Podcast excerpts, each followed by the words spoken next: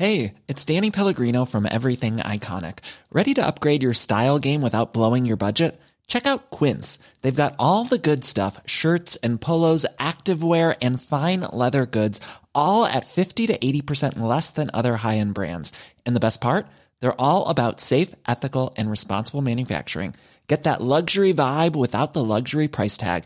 Hit up quince.com slash upgrade for free shipping and 365 day returns on your next order. That's quince.com slash upgrade. Me gusta escuchar Coffee Break, pero he de decir que no tienen ni idea de teoría de cuerdas. Y sus hipótesis sobre la estrella de Tabi son completamente ridículas. ¡Sas en toda la boca!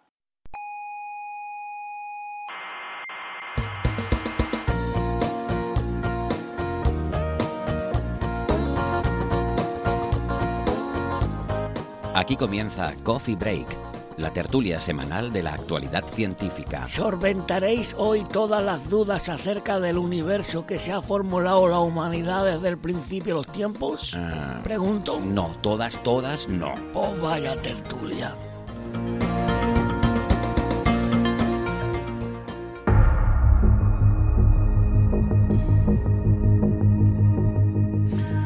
ADS igual CFT. Esta igualdad, aparentemente tan simple, encierra un concepto de gran profundidad. De hecho, pensamos que todavía no hemos acabado de entender las implicaciones de esta sencilla fórmula. Muchos de los físicos más brillantes del planeta sospechan que probablemente estamos ante una pista importante, una clave que todavía no hemos sabido descifrar sobre algún profundo misterio de la naturaleza. En 1997, Juan Martín Maldacena publicó su trabajo en el que hizo ver al mundo una extraña dualidad entre las leyes que gobiernan el espacio-tiempo y las que rigen el mundo cuántico, y además eh, cómo entre esos dos mundos existe una relación holográfica. Este trabajo, conocido hoy como la dualidad de Maldacena, sacudió los cimientos de la física teórica y ha dado un nuevo rumbo a la búsqueda de la ansiada teoría del todo. Saludos, les habla Héctor Socas y esto es Coffee Break, Señal y Ruido. Este año se cumple el vigésimo aniversario de la dualidad, o como se conoce también la conjetura de Maldacena, y con este motivo hemos eh, preparado un programa muy especial. Para dar una idea de la tremenda importancia que ha tenido este trabajo, eh, podemos decir que se trata del artículo de investigación más citado, el, el más referenciado, de toda la historia de la física. Y este es un dato muy muy impresionante. Eh, el tema es eh, muy complejo, así que eh, este programa no va a ser eh, precisamente para todos los públicos, sino que seguramente va a ser un programa duro y dirigido a los más cientófilos que, bueno, esperamos que, mm, que aprecien las, las ideas que se van a discutir en este programa. Ya saben que pueden escucharnos eh, por internet en iVoox y en iTunes y les aconsejamos suscribirse para tener siempre disponible el último episodio. Pueden visitar nuestra web que es señalirruido.com donde está toda la información sobre cómo suscribirse o eh, dónde escucharnos. En la radio nos pueden escuchar en Canarias en las emisoras Icoden Daute Radio, Radio El Día, Radio ECA y Ondas Yaiza y en Argentina estamos en la FM 99.9 de Mar del Plata. Hoy vamos a hablar sobre la búsqueda de una teoría del todo y en particular de la teoría de cuerdas.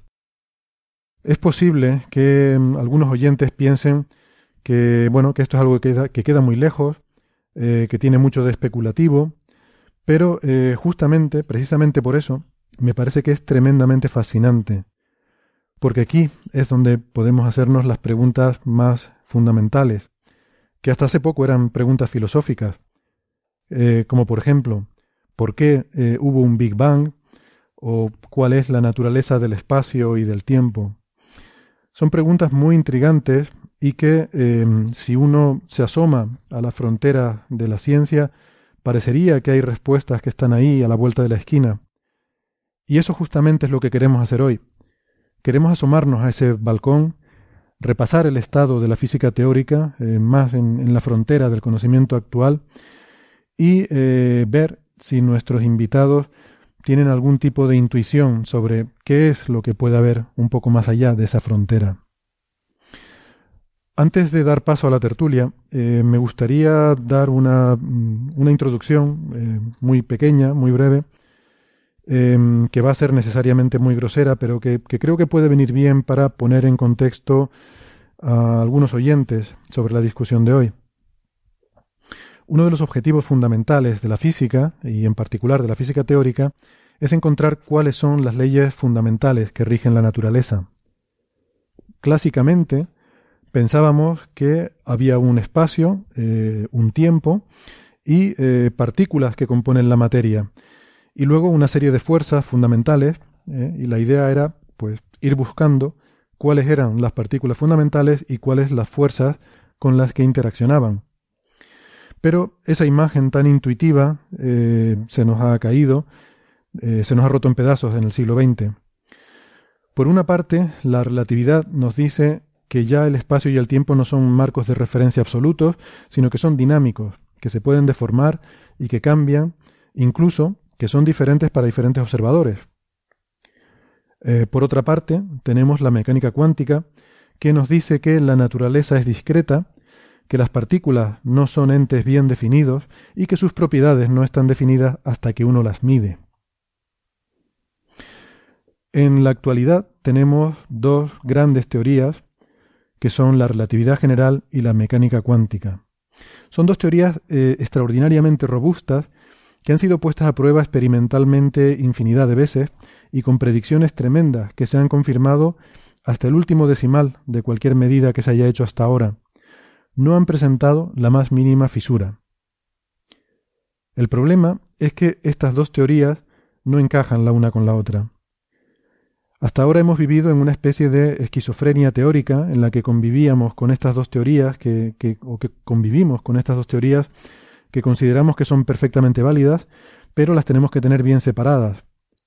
Para estudiar el universo a gran escala necesitamos entender la gravedad y empleamos la teoría de la relatividad general, que es la teoría que nos describe el espacio-tiempo y cómo se deforma.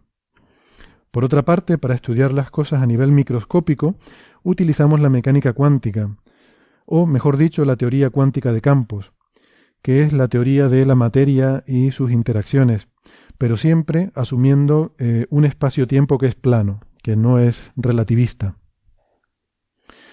Convivimos entonces con estas dos teorías y eh, aplicamos cada una según convenga, pero eh, el universo es uno, y por tanto debe haber una, una verdad subyacente única. Los físicos creen que existe una teoría única, la que llaman la teoría del todo, que debe contener tanto a la relatividad general como a la teoría cuántica de campos, porque al final solo puede haber una verdad, y nuestra tarea es encontrar cuál es. La teoría de cuerdas es un intento de llegar a esa teoría definitiva. No es la única, pero eh, es la más desarrollada hasta el momento. Para poder entender lo que nos dice la dualidad de Maldacena, vamos a pensar en un ejemplo muy sencillo. Si cogemos una burbuja esférica en el espacio, existe una equivalencia formal, matemática, entre las leyes que gobiernan en el interior de la burbuja y las que describen los campos cuánticos sobre la superficie. Y esto significa que, de alguna forma, la información de lo que está pasando en el espacio tridimensional dentro está codificada, de alguna manera, en la propia superficie de la burbuja. Esta relación entre algo tridimensional y su superficie, que es lo que a veces llamamos el contorno o la frontera, y tiene una dimensión menos, es una relación muy sorprendente y desde luego muy intrigante. Y además, la gravedad, que rige en el interior, misteriosamente ya no aparece en la teoría equivalente sobre la superficie. ¿Cómo puede ser esto y qué nos puede estar diciendo? Vamos a ver qué opinan nuestros invitados. Vamos a dar comienzo a esta tertulia sobre física teórica que hemos querido organizar hoy. Este año que estamos empezando, en 2017, se cumplen 20 años de la publicación de uno de los trabajos más importantes en la física teórica moderna, Me estoy refiriendo al artículo de 1997 sobre lo que comúnmente se conoce como la dualidad de Maldacena. Eh, y para hablar de este y de otros temas muy interesantes, tenemos eh, a unos invitados auténticamente de lujo hoy. Así que vamos con las presentaciones, de más lejos a más cerca. Al otro lado del charco, en la Universidad de Princeton, en Nueva Jersey, Estados Unidos, tenemos a Juan Martín Maldacena. Hola, ¿qué tal, Juan Martín? Buenas tardes. Hola, ¿qué tal? Muy bien. Eh, y aquí un poquito más cerquita, pero también bastante lejos, en la Universidad de Santiago de Compostela, tenemos en, su oficina, a estas horas de la tarde, a José Edelstein. Hola, José, ¿qué tal? Hola, ¿qué tal? ¿Cómo estás? Buenas tardes. Pues, pues muy bien, encantado de tenerles aquí, que además eh, creo que ustedes dos se conocen bien porque fueron incluso compañeros de clase, ¿verdad? Sí, así es. Sí, somos compañeros de carrera y bueno, hace muchísimos años y... No tanto. Entonces nos vemos ocasionalmente eh, y bueno, sí, sí, hace, hace más de 20 años que nos conocemos. Muy bien, muy bien.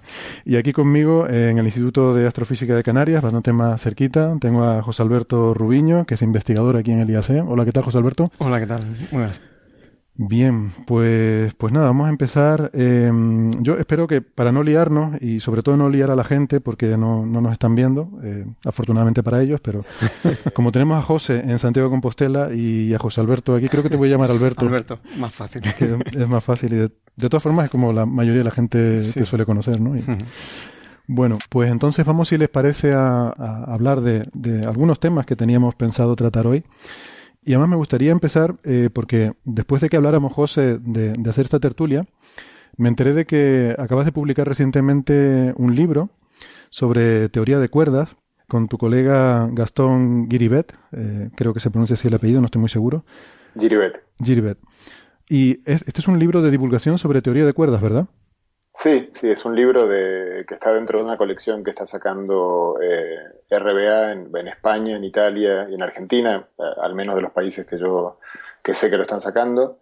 Eh, tiene como 50 o 60 volúmenes y se llama Un paseo por el cosmos. La, biblioteca aborda muchísimos temas, sobre todo de física, pero no solamente, de hecho con muchas superposiciones entre ellos y me encargaron en su momento, la, bueno, me ofrecieron la posibilidad de escribir el volumen de cuerdas y supercuerdas y yo eh, busqué la colaboración de, Gastón, a quien también Juan Martín también conoce, es un colega más joven de la Universidad de Buenos Aires y bueno, nos embarcamos en esa aventura que eh, espero que los lectores acuerden que terminó un final feliz, cosa que no es nada sencilla. El espacio del libro era bastante escueto para poder explicar un tema relativamente complejo como la teoría de cuerdas. Eh, Felicitaciones por haber llegado al fin de la, de la aventura. Muchas gracias. Bueno, había que llegar porque había una fecha tope de entrega, así que eh, espero que también haya llegado el, libro, digamos, en su estado final. Por cierto, recién dije que hace un poco más de 20 años que nos conocemos, pero son casi 30. Sí, Era, una, era, una, coquetería quitarnos un poco de... sí, sí, sí, sí, son casi 30. Bueno, está muy bien porque no los aparentamos ninguno la edad que tenemos, eh, nos consideramos todos aquí muy bien. Em, este libro, además, bueno, yo la verdad es que no, no lo he leído, me, enteré hace poco de, que existe. Em, tú tienes otros libros también, eh, además muy interesantes. Eh, pero este en particular, eh, insisto, no lo he leído, pero sí que lo, lo, recomiendo porque tengo evidencia indirecta bastante sólida de que es muy, muy interesante, muy buen libro. que a veces en ciencia sabemos que no hace falta tener evidencia directa de las cosas para poder estar seguro de algo, ¿no? Y, yo he leído reseñas y comentarios muy buenos. Sobre todo me llama la atención que, por lo que tengo entendido, prácticamente no hay ecuaciones en este libro. O sea, es un libro a un, nivel muy, muy asequible, ¿no? Hay unas pocas ecuaciones. Eh, de hecho, en la, en la edición final eh, tuvimos que... Una de las ecuaciones que había es D igual a 10. Eh, los, editores, los editores del libro pensaron que era, que era un error del archivo Word y lo pusieron en el texto. Y les pedimos, le dijimos, no, no, esa es una ecuación importante del libro y otra ecuación que es, bueno, en un ratito estaremos hablando, quizás la ecuación más, más bella de, la física moderna, que es ADS igual CFT, también está este, escrita como ecuación. Y en la cual este Juan Martín algo tiene que ver con eso. por supuesto, por supuesto que hablaremos de eso en un minutito. Bueno, igual podríamos aprovechar eh, que estamos comentando este libro, a lo mejor para hacer alguna pequeña introducción muy somera sobre lo que es la teoría de cuerdas, ¿no? Que es un tema del que, bueno, seguro nuestros oyentes han oído hablar mucho, sobre todo los que siguen la serie de Big Bang Theory, pero, pero yo creo que, bueno, poca gente realmente conoce o conocemos eh, realmente lo que es la teoría de cuerdas, más allá de que es el, el, intento ahora mismo más, más avanzado, más desarrollado, para intentar unificar las dos grandes teorías que tenemos en la física, que son la, la relatividad general que nos describe el espacio-tiempo, la gravedad y la mecánica cuántica que nos describe la materia y los campos, ¿no? Entonces, eh, no sé, ¿quién se anima a explicarnos un poco lo que es la teoría de cuerdas? Martín. Sí, como bueno, vos bien dijiste, la, la, teoría de cuerdas se trata de juntar la mecánica cuántica junto con la gravedad. La gravedad es una teoría donde el espacio-tiempo mismo es dinámico, o sea, cambia y va moviéndose. Y la mecánica cuántica habla de probabilidades y tiene reglas muy precisas y la pregunta es cómo eh, extrapolar esas reglas o cómo aplicar esas reglas al espacio-tiempo en su conjunto. ¿Qué significa tener eh, que, haya distintas probabilidades para distintas uh, formas del espacio-tiempo, etcétera? Y llegar a una teoría consistente que al menos tenga sentido. Y la teoría de cuerdas logra, es una teoría en construcción que logra, tiene mucha consistencia interna y, y, logra poner muchos aspectos de la gravedad y la mecánica cuántica juntos, digamos. Y, uh, eso es lo que es la teoría de cuerdas y quizás debería mencionar por qué a uno le interesa este problema de la gravedad y la mecánica cuántica. Um, y es que eh, las, las leyes que, bueno, para la vida ordinaria no es muy importante juntar la gravedad con la mecánica cuántica, porque para la mayor parte de los fenómenos o la mecánica cuántica es importante o la gravedad es importante, pero nunca los dos al mismo tiempo. Pero un lugar en donde sí son importantes al mismo tiempo es el principio del, Big Bang. Entonces es un momento en donde eh, toda, toda la materia del universo estaba en una región muy pequeña, uh, su fuerza de la gravedad era importante y como era una región pequeña, la mecánica cuántica también uh, era importante, así como la mecánica cuántica es importante para objetos pequeños como los átomos, etc. Todo el universo era más pequeño que un átomo y ahí uh, esos efectos de la gravedad cuántica son muy importantes. Mm. Y esa es la razón principal para la cual estudiar la mecánica, la gravedad cuántica. Eh, generalmente, eh, como, acabas de decir, utilizamos la relatividad general para describir las cosas a gran escala, ¿no? El universo a gran escala. Y cuando necesitamos hablar de las cosas muy pequeñas, de las partículas elementales, etcétera, utilizamos la mecánica cuántica, ¿no? Pero eh, quizás aparte de esta separación de escalas, la, la, mayor diferencia entre estas dos teorías radica en que una tiene un carácter determinista, es, es clásica, ¿no? En el sentido de que de que dado un estado inicial, si lo conocemos exactamente, podemos conocer exactamente su evolución en el tiempo, que es la relatividad general, mientras que la mecánica cuántica tiene ese carácter indeterminista y probabilístico, ¿no? Que nos resulta tan chocante al, sentido común. Entonces parece como que su propia naturaleza eh, es muy diferente, ¿no? Y que a lo mejor ahí reside la mayor dificultad en reconciliar estas dos visiones del universo. Eh, sí, se, no, se conocen muchas... se cree que es un problema muy restringido y hay muchas cosas que todavía no se entienden, como por ejemplo entender el principio del Big Bang. No, todavía es algo que no entendemos, un problema que no se entiende. Em, y, y, no tenemos una teoría completa que nos permita describir todo. Eh, pero tenemos teorías, la teoría de cuerdas la entendemos en ciertas situaciones donde eh, hay, el espacio-tiempo tiene una forma bien fija en regiones grandes, digamos, muy lejos, como si uno estuviera, por ejemplo, en espacio-tiempo plano, a distancias muy grandes, o ciertos espacios con curvatura negativa también, también se pueden describir uh, bastante bien, uh, muy, muy, bien.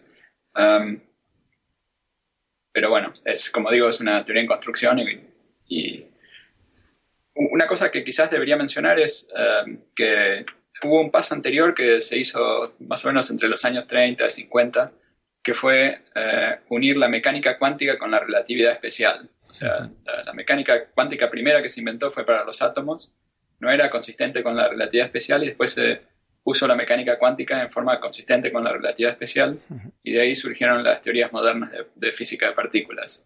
Y ese es un, uh, un paso bueno, muy importante que se hizo en el siglo XX y toda nuestra descripción actual de la materia se basa en este tipo de teorías mm. que unen la relatividad especial con la mecánica cuántica.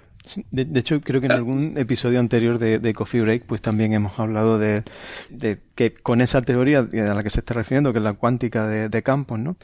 Eh, pues ahora ya eh, pasamos a, tener como entes fundamentales los campos eh, como ente sobre los que se construyen las teorías. o sea, ya no hablamos de las partículas, ¿no? O sea, en el siglo XIX la física era de las partículas elementales y ahora ya hemos evolucionado. Digamos que el, concepto más elemental es el concepto de campo y las partículas pues son excitaciones de esos campos, pero, pero digamos las entidades básicas sobre las que se construyen hmm. en la teoría son, son los campos. A mí me, me, me, ha llamado mucho... Hay una frase que comentaba Juan eh, sobre... Eh, o sea, que la teoría de cuerdas es una teoría en construcción eh, es un tema que es muy interesante, o sea, el que todavía, pues, digamos que no, tenemos una visión completa y, que hay todavía aspectos que pues no entendemos muy bien, ¿no? y, el espacio-tiempo en, la teoría de cuerdas, eh, a gran escala, no sé si a Juan Martín que era determinista, era parecido al que nos eh, muestra la relatividad, ¿Y a pequeña escala esto sigue siendo así? O, igual no tiene mucho sentido hacer esta pregunta? No lo sé. O sea, me, planteo, si, si, yo pienso en la teoría de cuerdas como algo más general, que va a englobar la, mecánica cuántica y la, y la relatividad, eh, ¿tiene un carácter más determinista como la relatividad o más indeterminado, más probabilístico como la cuántica? No, no sé si la pregunta está bien Las definida. más pequeñas tienen un carácter más probabilístico, ¿no? y y el espacio-tiempo mismo también tiene, hay modificaciones del concepto de espacio-tiempo a distancias más pequeñas. Um, hay cosas curiosas que ocurren en la teoría de cuerdas, que es que si uno tiene una dimensión que es muy pequeña, o sea, uno puede tener dimensiones que sean un pequeño círculo, y si son muy pequeñas, la teoría de cuerdas se puede comportar de la misma manera que, una, que, otra, que otra teoría de cuerdas en un círculo mucho más grande. Um, o uh, también podría ser que una teoría de cuerdas en 10 dimensiones. 10 es un número favorito para las dimensiones de la teoría de las cuerdas. Y, pero si uno eh, comienza a hacer interactuar las cuerdas mucho, uno puede tener una descripción equivalente en 11 dimensiones. O sea que incluso la dimensión del espacio-tiempo no, no está fija, ¿no? Es, un mm. concepto como derivado. Entonces, en distintos límites, uno puede decir, ah, bueno, el espacio-tiempo de 11 dimensiones es una buena aproximación, uno de 10 es mejor aproximación. Y así hay un concepto eh, un poco como más fluido, que va a través de las dimensiones, eh, a través de las topologías y de las formas, que, que, no lo conocemos bien todavía, no sabemos bien cómo pensar en forma clara sobre cuál es este concepto. Tenemos descripciones, sí. pero no, me gustaría agregar, hacer un comentario eh, un poco respecto de, algunas alguna de las cosas que comentó Juan Martín. Una es que, si bien es cierto que es muy, muy difícil, hay muy pocas situaciones en las cuales la gravedad y la cuántica estén juntas y por lo tanto las posibilidades de, hacer experimentos, digamos, y de utilizar un poco la, la, visión ortodoxa de la ciencia, de que uno hace una teoría, un experimento para ver si, si, si la teoría funciona bien, es muy complicada porque los experimentos básicamente, el Big Bang no podemos repetirlo en el laboratorio por mucho que aumente el presupuesto del gobierno dedicado a la ciencia y eh, las características cuánticas de los agujeros negros, que sería otra de las ventanas para poder ver esto, son extremadamente eh, complejas de ver, digamos, extremadamente improbables. Eh, a, nivel técnico, sin duda, están totalmente fuera del alcance y puede que lo estén para siempre o, por un tiempo muy largo. Sin embargo, eh, uno puede hacer un paralelismo con el caso de los átomos y, los griegos. Digamos, los griegos llegaron a la conclusión de que debía existir átomos con un razonamiento absolutamente formal, eh, que en el fondo, una vez que uno descubre que los átomos existen, uno puede envalentonarse y darse cuenta que los griegos podrían haber, podrían haber eh, aún sin evidencias y aún sin posibilidades de verlos o de aislarlos, eh, podrían haberse animado un poco más, porque uno, eh, si, se pregunta qué sería de la naturaleza sin átomos, se encuentra con un montón de inconsistencias que eh, inconsistencias con el mundo que vemos, digamos. Hay un montón de cosas del mundo que vemos que son inexplicables si no existieran los átomos. Entonces, em, con, con el, la, la, teoría de cuerdas o la gravedad cuántica lo que pretende es ver eh, el, cómo es el átomo de espacio-tiempo, por así decirlo. O sea, mm. por más que uno hemos visto el espacio y el tiempo en escalas muy pequeñas, increíblemente pequeñas, eh, digamos, eh, eh, por ejemplo, el espacio, en cierto sentido, lo hemos visto con una escala de una trillonésima de centímetro, si, usamos la referencia del, del, LHC, del Gran Acelerador de Hadrones. una trillonésima de centímetro es un número muy pequeño, pero de ahí para abajo hay una escalera infinita que podemos descender. O sea, si nos, si nos imaginamos el 0,17 ceros y un 1, podemos insertar tantos ceros como en principio como queramos ahí. Eh, eso es una posibilidad, o sea, es posible que eh, hay situaciones en las cuales el espacio tiene tamaños que son 0,8000 ceros y un 1 metros o no. Es una pregunta eh, legítima porque si, si, lo hubiera o si no lo hubiera, las consecuencias en principio son completamente distintas para la teoría a nivel macroscópico. Esto que estás diciendo se podría traducir como decir, ¿el espacio tiene píxeles? O sea, la pregunta sería, ¿existe un píxel del espacio? Tiene píxeles. Muchos argumentos llevan a pensar que sí, tiene, sí debería tener algo así como píxeles. Lo que pasa es que es muy difícil implementar un espacio con píxeles en el cual luego se respete la, uno cuando miramos el universo eh, hasta las escalas más lejanas que podemos verlo lo vemos igual en todas las direcciones. Entonces este si el, por muy pequeño que fuera el pixelado uno puede argumentar que la luz que viene desde, los, desde el fondo del, cielo digamos recorrió tanta distancia que uno podría eh, ver cualquier tipo de pixelado podría apreciar que hay una dirección favorecida por los píxeles y otra que es no sé, transversal los píxeles. Obviamente uno siempre puede decir que el píxel es tan pequeño que eso no lo hemos visto. De alguna manera la teoría de cuerdas es una, es una solución este, muy original a este problema, porque en lugar del pixelado, lo que se pone en cuestión es que en principio que las partículas sean puntuales. Si no existe ninguna partícula puntual, mm, eh, tampoco tiene ningún sentido, no hay un sentido en el cual uno puede decir que el espacio-tiempo es continuo, porque para poder decir que algo es continuo, tengo que poder verificarlo, tengo que poder hacer un experimento el cual lo vea. Si no existen cosas puntuales, no puedo ver un punto. Si lo más pequeño que hay es una cuerda, la resolución mínima que tengo es la del tamaño de la cuerda, por así decirlo. No tengo ninguna resolución inferior, por lo tanto, eh, mm, el hecho de que el espacio-tiempo, a partir de una cierta escala muy pequeña, ya ni siquiera exista, en cierto sentido, eh, es una consecuencia muy natural de la hipótesis de las cuerdas. Mm.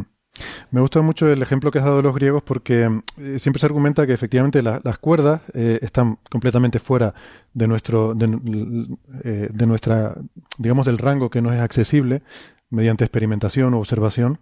Entonces, la teoría de cuerdas no es algo que se pueda comprobar empíricamente, ¿no?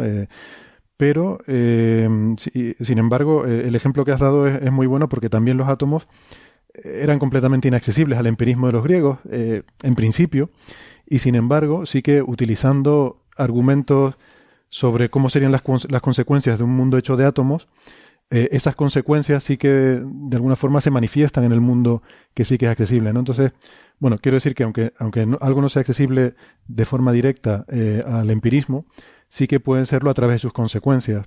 Y yo entiendo que eh, por ahí es un poco por donde, por donde va todo, todo este desarrollo, ¿no? Sobre todo a base de experimentos mentales, que es algo que me gusta mucho eh, que, vamos, todavía en la, en la, física moderna se trabaja mucho con experimentos mentales como los que se hacían en los tiempos de, del desarrollo de la relatividad, ¿no?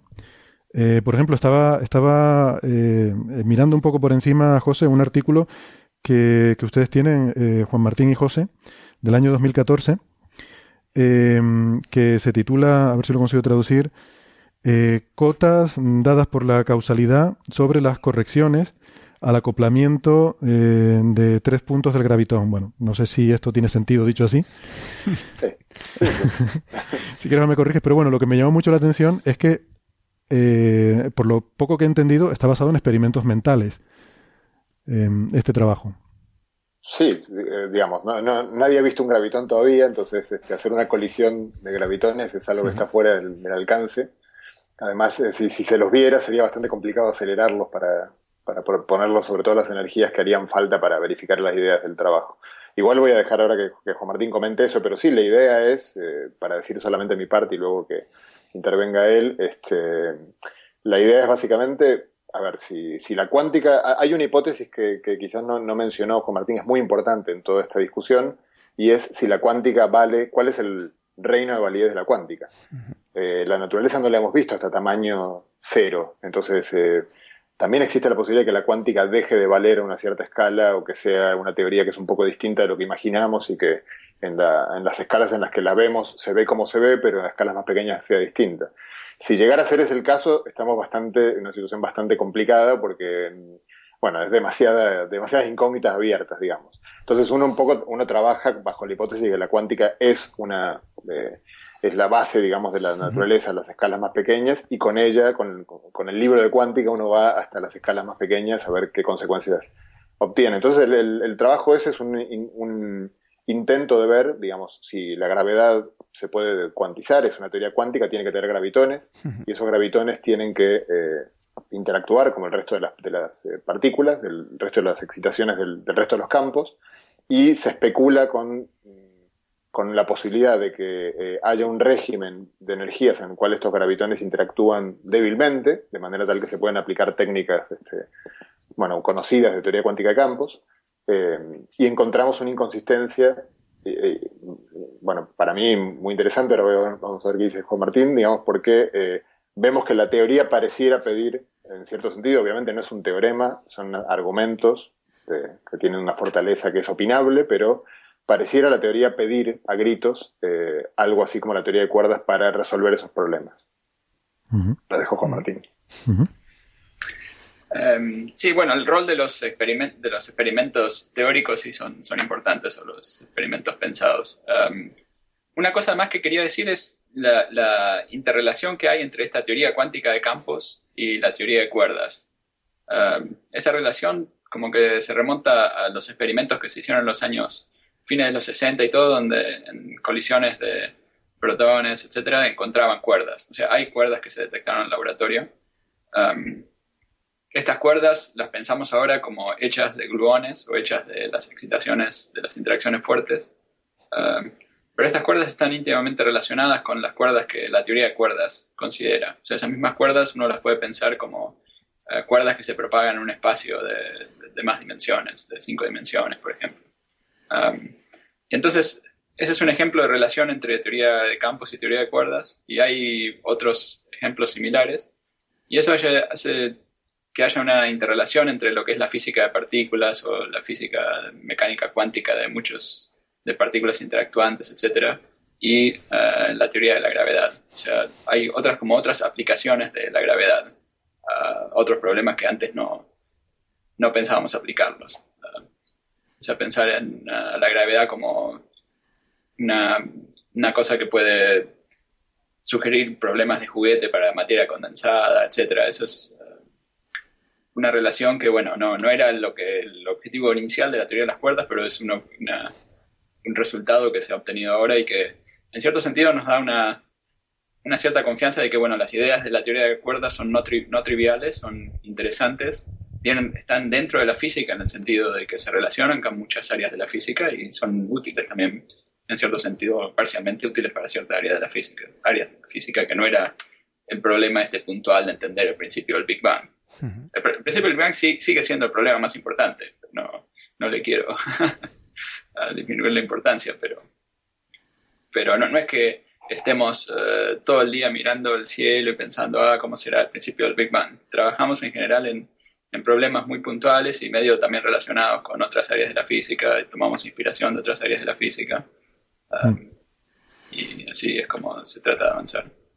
Bueno, en esto último, Juan Martín estaba hablando directamente de la, de la conjetura de Maldacena, específicamente, y, y, yo creo, esto es una opinión personal que, Después ya, bueno, si, esto va a quedar online, ya pagaré las consecuencias por decirlo, pero, pero yo creo que, que en, el en los 90, si bien justo antes de que, de que él escribiera su trabajo hubo un, momento de mucho, de, resultados muy importantes de la teoría de cuerdas, un par de años antes, eh, yo creo que la conjetura de Maldacena revivió la teoría de cuerdas. O sea, yo, por, por decir un titular, digamos, yo creo que si no hubiera existido la conjetura de Maldacena, la teoría de cuerdas probablemente estaría muerta hoy, digamos, porque este, hoy en día la teoría de cuerdas es casi la conjetura de Maldacena en su totalidad, digamos. No, no, no hay mucha gente trabajando, creo, en problemas de teoría de cuerdas que no sean estrictamente la conjetura de Maldacena. Mm.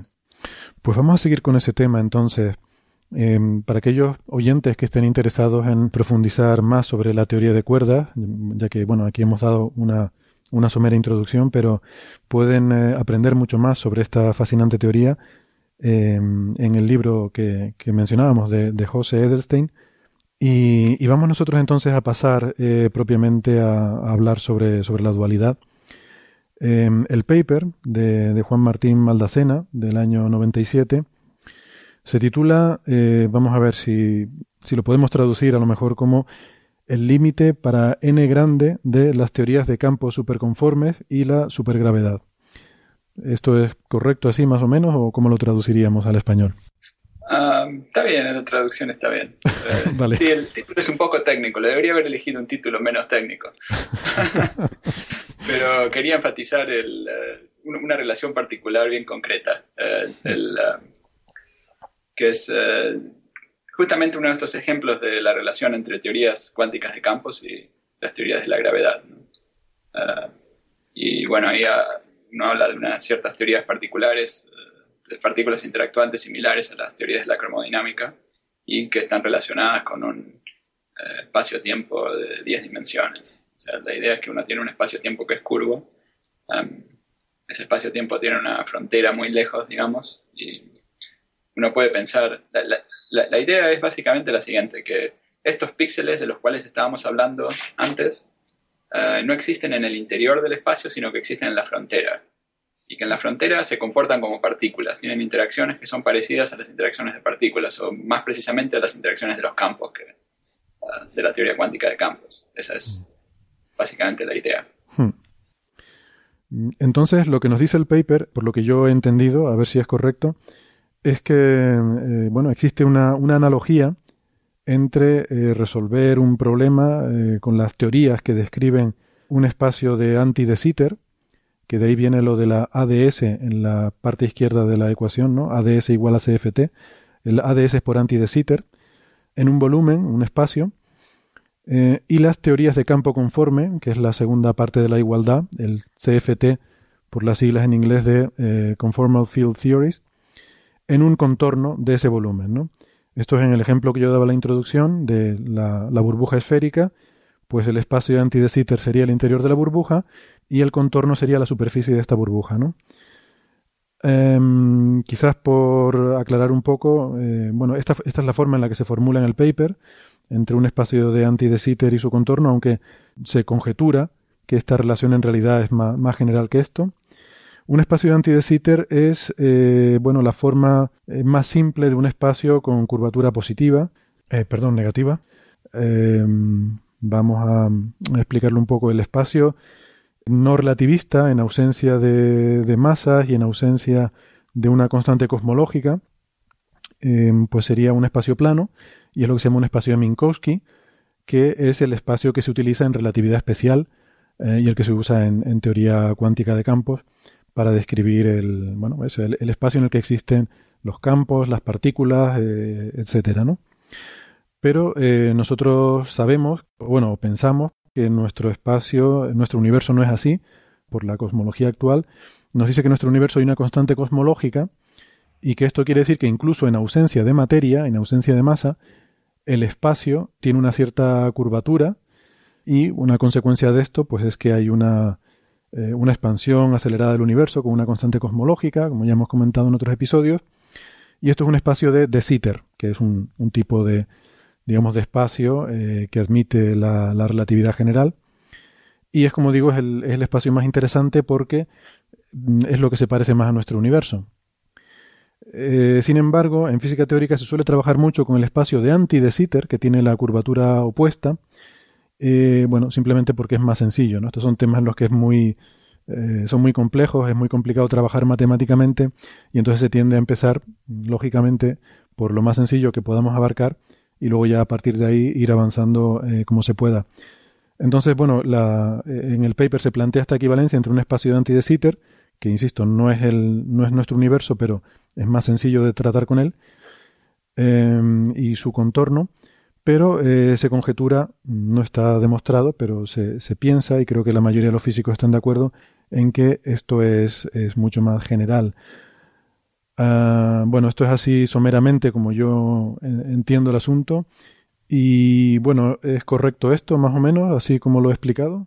Sí, esa, esa es la idea. O sea, porque eh, uno de los problemas de, de la gravedad es que el, espacio-tiempo mismo está fluctuando. Entonces, uno tiene la teoría cuántica de campos donde uno tiene eh, campos que son variables que están definidas en cada punto del espacio-tiempo. O sea, uno tiene un continuo pero muy, muy lleno de grados de libertad.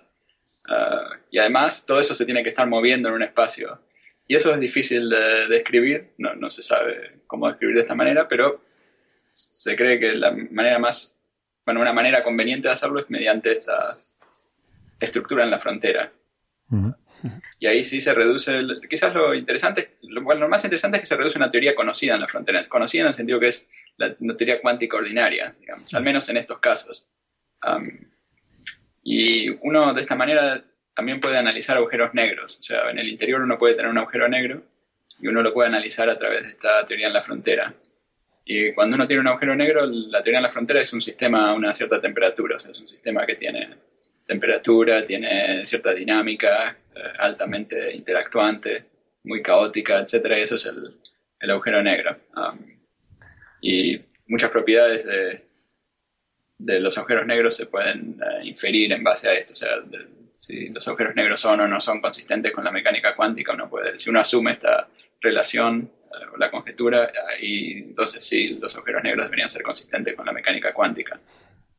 Pero aún en este campo hay muchos misterios, como, como cómo deducir en las mismas variables que describimos eh, el agujero negro desde afuera, como describir qué pasa adentro, describir eh, qué pasa en el interior del agujero negro, donde uno llega a la singularidad.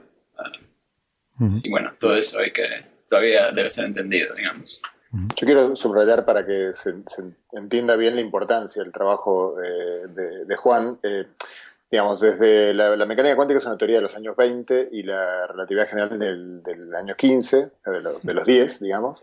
Eh, y la, unificación de ambas teorías básicamente se, ha intentado, eh, digamos, más o menos, pues obviamente no, no, todo el tiempo la gente estaba enfocada en ese problema, sobre todo porque la era de la cuántica, la era nuclear, la era de partículas, había muchos problemas importantes que resolver. Entonces quizás la gente ha vuelto un poco a estos temas cuando se agotaron relativamente esos otros, ¿no? Por ejemplo, los agujeros negros, la identificación de la importancia de los agujeros negros como, como objetos que existen, que, que, probablemente existen de verdad, eh, es recién de finales de los 60, cuando la solución de agujeros negros tenía ya medio siglo construida. Pero claro, eh, era había muy poca certeza sobre que eso valiera para algo, fuera simplemente un artificio teórico y había muchos otros problemas concretos que, resolver. Pero bueno, la gravedad cuántica, en cierto sentido, digamos, las mentes más brillantes del siglo XX han estado persiguiendo esta teoría eh, más o menos durante varias décadas. Y la, eh, para ponerlo de la manera más eh, fuerte posible, lo que, lo que hizo Juan, y, y, no estoy mintiendo en lo que estoy diciendo, en un modelo de juguete, y por modelo de juguete todos saben la famosa frase que los, físicos siempre arrancamos diciendo, bueno, supongamos una vaca esférica sin rozamiento, o sea, tenemos que simplificar la realidad para poder describirla. O sea, si queremos ver cómo se mueve, no sé, un satélite en torno a la Tierra, modelamos la Tierra como una esfera o como un eh, geoide, pero no, ponemos, no, no, tenemos en cuenta eh, todas las protuberancias, los edificios nuevos que fueron construidos, que también contribuyen al campo gravitatorio, pero lo hacen tan poquito que no está mal eh, obviarlo. Entonces, tomando un, tomando una especie de, gravedad cuántica superesférica, por así decirlo, eh, lo que hizo Juan Martín fue escribir la, primera teoría de gravedad cuántica completa en una situación de mucha simetría. Y mostró de manera muy sorprendente que esa teoría que parecía, bueno, por todas estas dificultades que le está comentando, ¿no?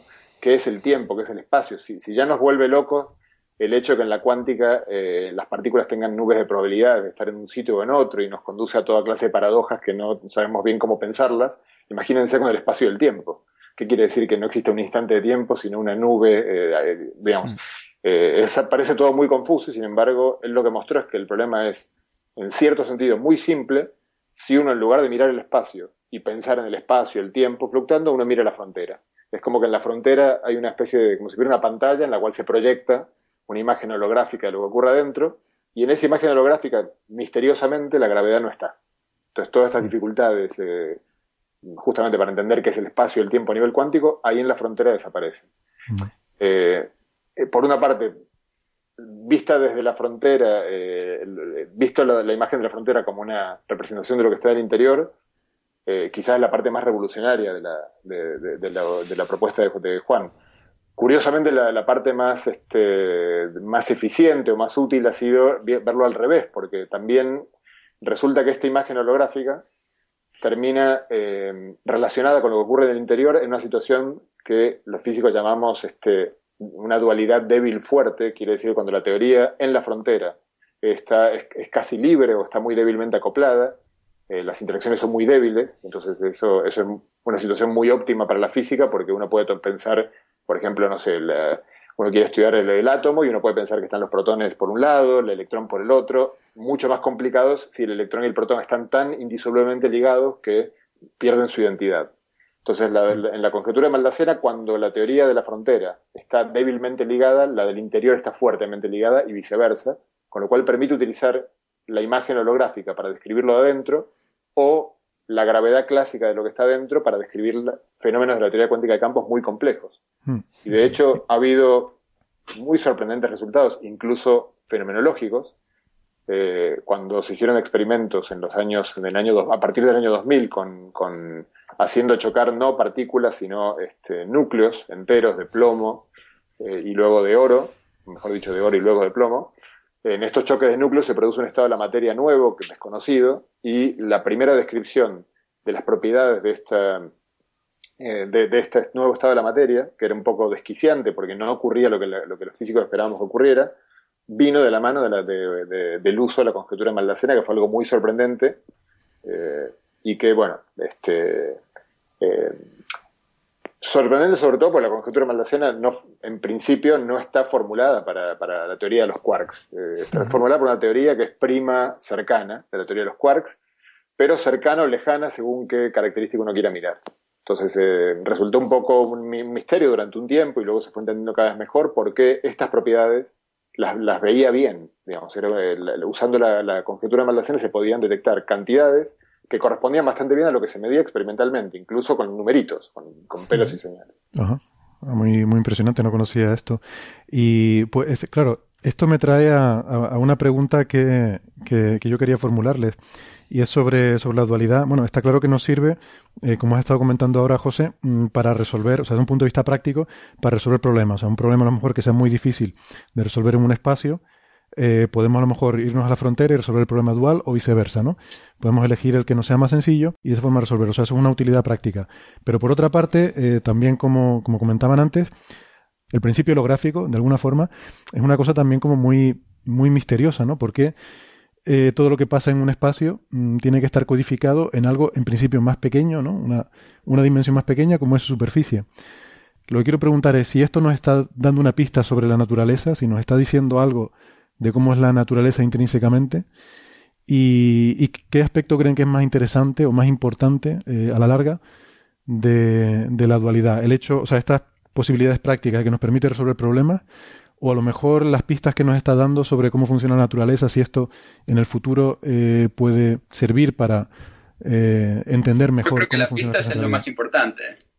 los aspectos prácticos es algo que, bueno, muchos hemos trabajado durante estos, estos tiempos y, y, en cierto sentido, muchas veces eh, este aspecto práctico también trajo gente que trabaja en otros temas, como materia condensada, y nos dio nuevas ideas. Por ejemplo, ahora estoy trabajando en en unos modelos que, que, propuso un físico que originalmente trabajaba en materia condensada, que Kitaev y también otros, uh, y, otros que original, bueno, siempre trabajaban en materia condensada y tienen unas propiedades interesantes para la holografía y tienen, son modelos muy, muy sencillos y uno los puede pensar como el ejemplo como más sencillo de todos de la, de la holografía.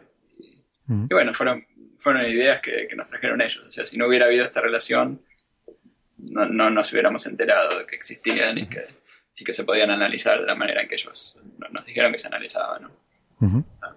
Eh, o sea que, que, en realidad los dos aspectos no, tampoco ni siquiera están, están juntos, digamos. O sea, porque al hacer estas preguntas interesantes, encontrar aplicaciones, surgen preguntas nuevas que, que esperamos que también nos sirvan para, para, pasar a los pasos siguientes que todavía no podemos hacer, como bueno, lograr entender el principio del Big Bang, lograr entender el interior de los agujeros negros y estos problemas que, si nos gustaría entender.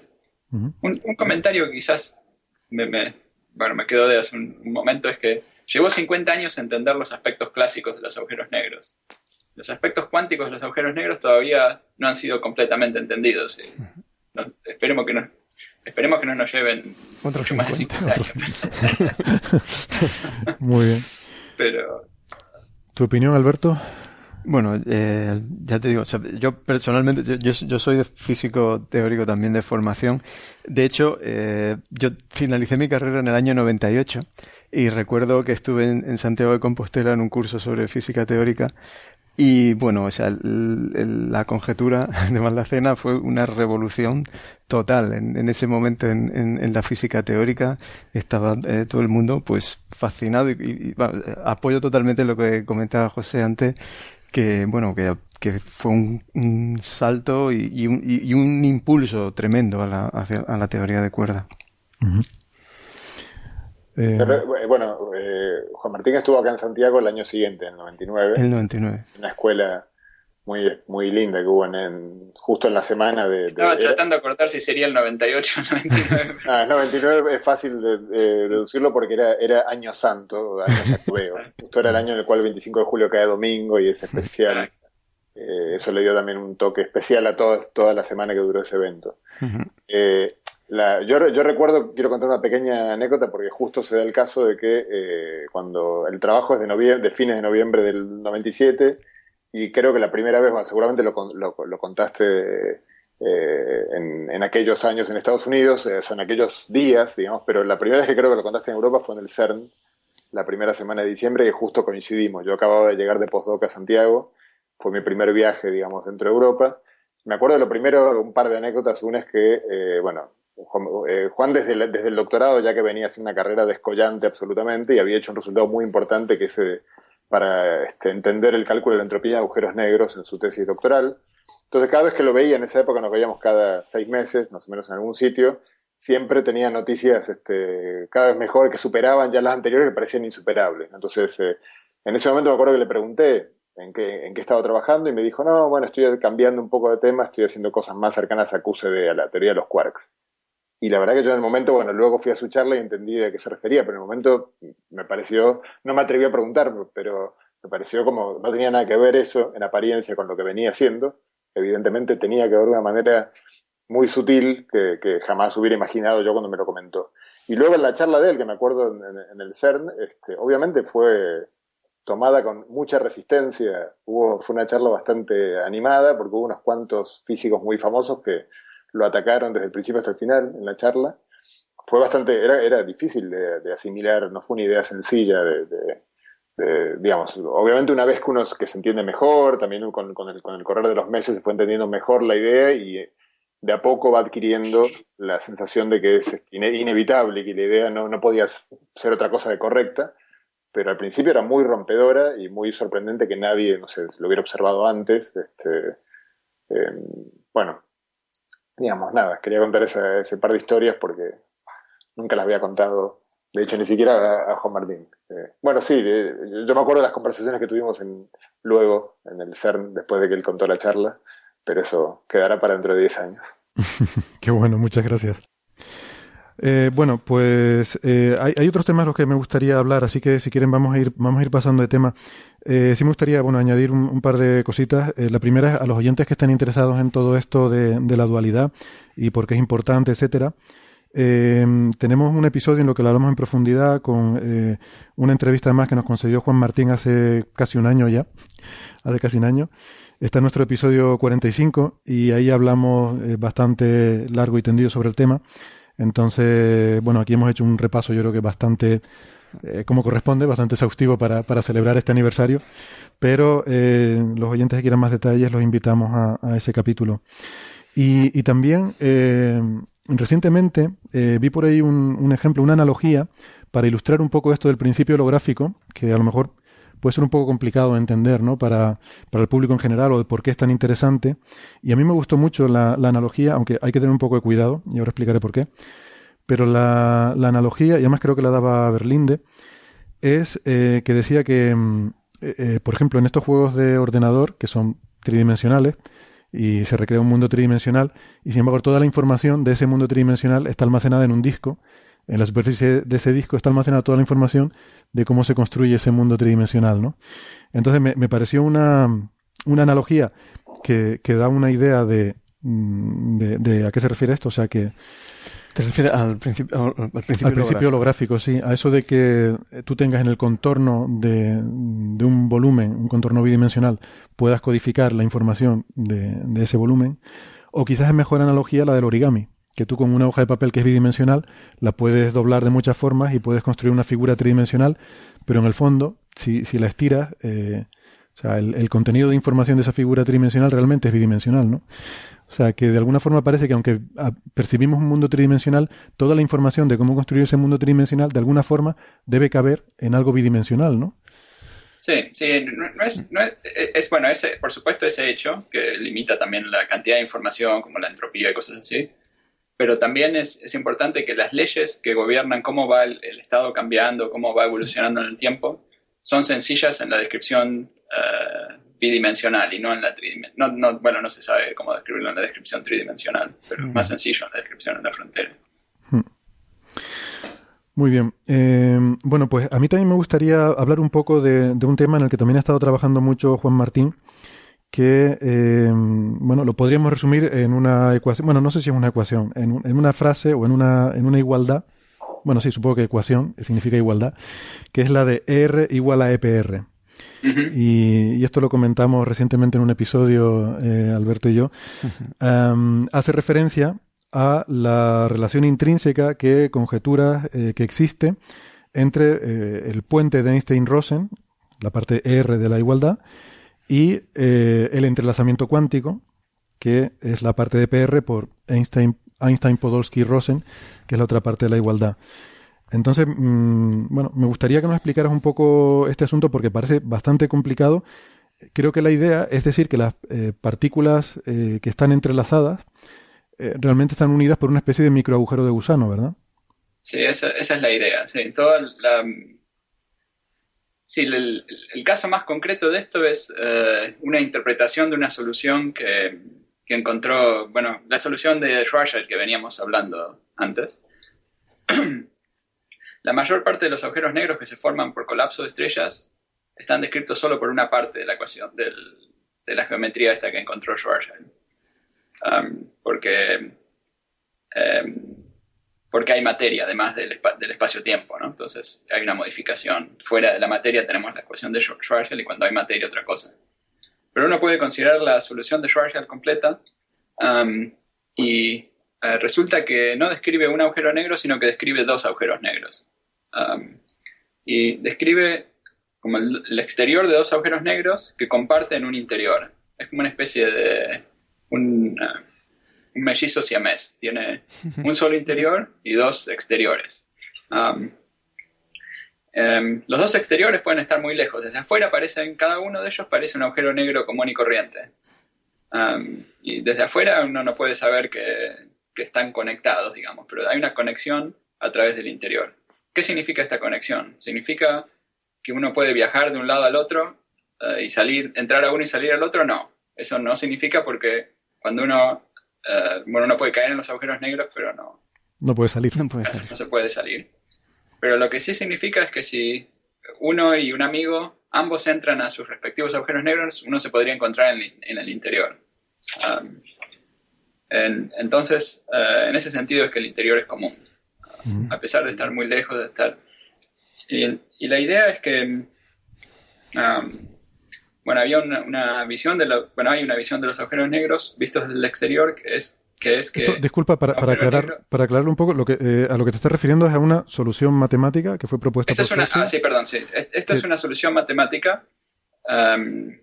Eh, no, no, hay ningún agujero negro en el universo que sepamos que está descrito por esta solución. Exactamente. Ah, entonces es una interpretación. Bueno, es, eh, esta es la solución. Acabo de describir un poco la física de esta solución, como cómo uno puede pensar en esta solución. entonces, la, ahora tengo que hablar un poquito sobre los agujeros negros. O sea, un agujero negro, ah, visto desde afuera, desde el punto de vista cuántico, creemos que es un ah, sistema que tiene un número de grados de libertad, un número de quantum bits finito, ah, altamente interactuante, pero al ser finito tiene un número de estados cuánticos finito, muy grande, muy, muy grande, pero finito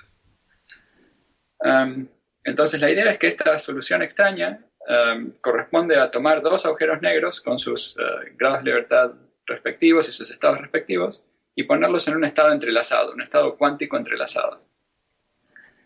¿Qué es el entrelazamiento cuántico? El entrelazamiento cuántico es, eh,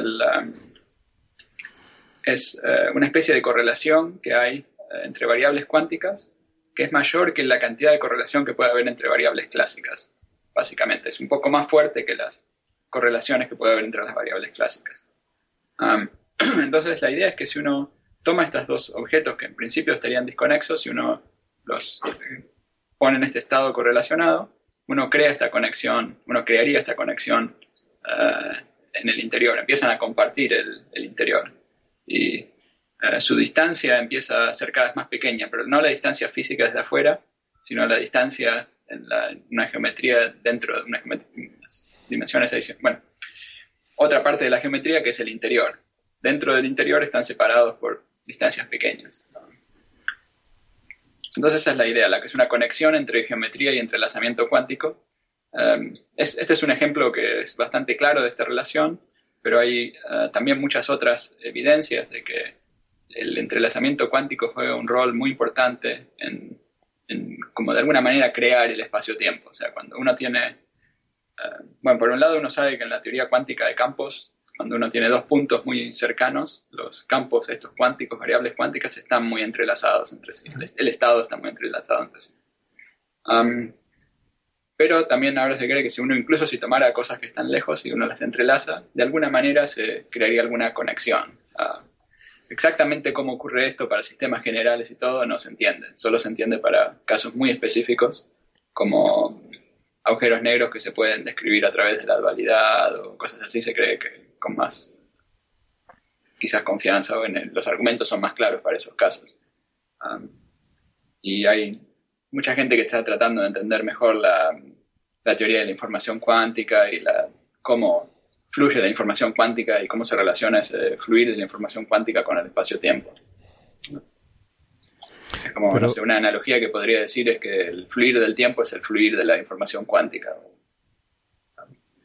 una hidrodinámica de la información cuántica. Esto es algo vago, esto no sé. Yo, ni yo, no, sé qué significa, pero es lo que eh, yo creo que la gente está tratando de entender, está tratando de entender si, cómo es esa relación. Cuando, a ver, estás hablando de, dos agujeros negros que están entrelazados, pero creo que esta conjetura eh, me parece que eh, se enuncia de forma general. O sea, que todas las partículas entrelazadas. para, para cualquier caso, pero es cierto, sí. La idea es que sería para cualquier situación abrir una geometría, pero lo que pasa es que no, dice exactamente cuál es la geometría. O sea, que es como un principio general que se cree que probablemente sea válido, pero... Como una idea, ¿no?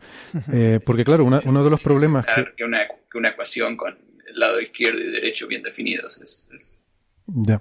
Creo que es como un principio que debería obedecer la gravedad cuántica. Es, Em, que uno de los, de los problemas que plantea el entrelazamiento cuántico es que de alguna forma eh, cuando colapsa la función de onda eh, de, de, una de las partículas de un par, instantáneamente colapsa la otra y, esto pues parece violar el sentido común de que eh, de alguna forma tiene que propagarse la información de que ha colapsado una parte de la función de ondas, ¿no? Es, creo que este es uno de los grandes problemas que no sabemos muy bien cómo ocurre esto, ¿no? Bueno, en este caso no...